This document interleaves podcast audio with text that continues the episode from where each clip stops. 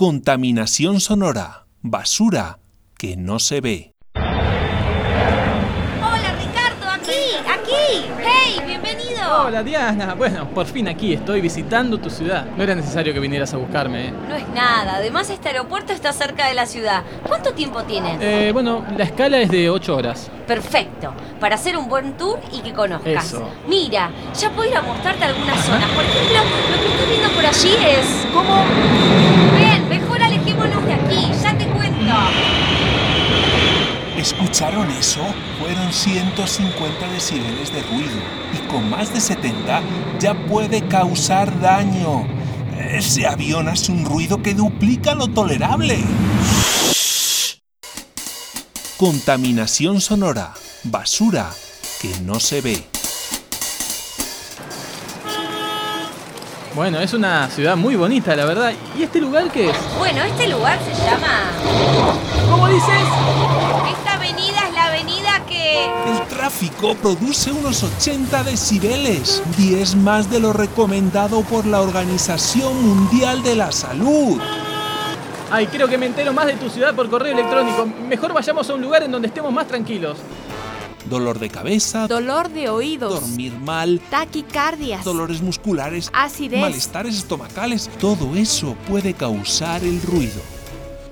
Ahora sí, al fin, tranquilidad. Bueno, cuéntame. ¿Cómo has estado, Ricardo? Ay, no me vas a creer, Diana, pero hace un año que... Y esa moto llegó a 100 decibeles.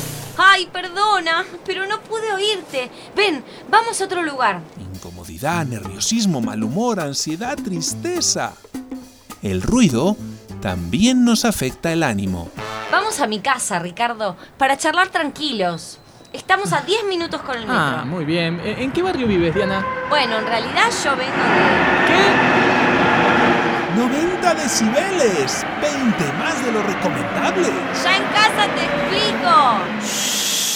La contaminación sonora, el ruido, también afecta nuestra comunicación. Nos cuesta dialogar en la calle y nos tenemos que encerrar en nuestras casas. Por fin, ahora sí. Cuéntame, ¿qué es de tu vida? Bueno, te decía que hace un año más o menos que... ¡Ay, no! ¡No puede ser! ¡Mi vecino!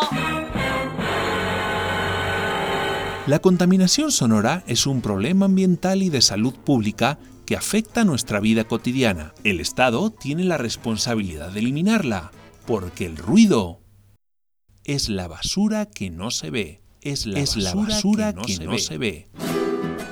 Una producción de radialistas apasionadas y apasionados.